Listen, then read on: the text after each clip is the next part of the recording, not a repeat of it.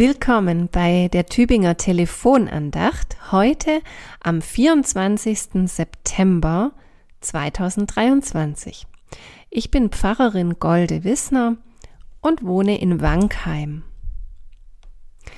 Heute ein Vers aus dem dritten Buch Mose, Kapitel 19, Vers 18. Du sollst deinen Nächsten lieben wie dich selbst. Ich bin der Herr. Ja, was für ein schöner Text, Kernstück des christlichen Glaubens. Wobei, Moment mal, wo steht der Text? Er steht nicht im Neuen Testament. Es ist hier kein Wort Jesu, das wir hören, sondern das steht ja ziemlich am Anfang im sogenannten Alten Testament. Drittes Buch Mose. Du sollst deinen Nächsten lieben wie dich selbst. Das scheint also nicht nur Kernstück des christlichen Glaubens zu sein, sondern auch zum jüdischen Glauben zu gehören.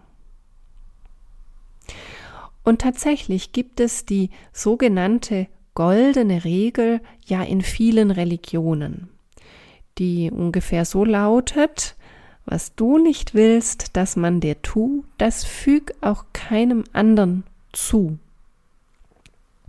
Das wird natürlich jeweils ein bisschen unterschiedlich interpretiert und umgesetzt, aber diese Regel des Miteinanders, des Umgangs mit dem Nächsten, die scheint zu vielen Kulturen und Religionen ganz selbstverständlich dazu zu gehören. Was ist dann das spezifisch Christliche?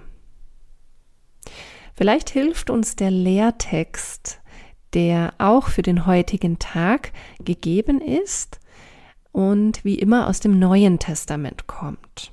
Da heißt es in Lukas 10, ein Samariter, der auf der Reise war, kam dahin, und als er den Verletzten sah, jammerte es ihn, und er ging zu ihm, goss Öl und Wein auf seine Wunden und verband sie ihm, hob ihn auf sein Tier und brachte ihn in eine Herberge und pflegte ihn. Das Gleichnis vom barmherzigen Samariter, die meisten werden es kennen. Es ist ein wunderbares Gleichnis, das veranschaulicht, was diese christliche Nächstenliebe bedeutet und bewirkt. Da ist ein Fremder, ein Samariter, der kommt und sieht einen armen Menschen verletzt am Boden. Und er fragt nicht lange, er zögert nicht, er ist voller Erbarmen und handelt. Und das sehr liebevoll und ja auch nachhaltig. Christliche Nächstenliebe ist niemals nur ein Gefühl, hat mal ein Theologe gesagt. Die ist immer auch so tatkräftig. Sie setzt sich um in, in Handlung.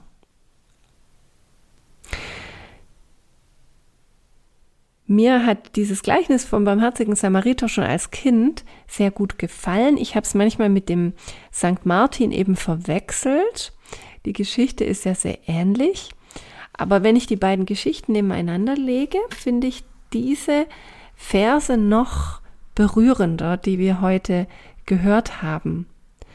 Denn da heißt es, es jammerte ihn. Er hatte richtig Mitleid. Es hat ihm im Herzen wehgetan diesen Verletzten zu sehen, um den sich da eben davor niemand gekümmert hatte.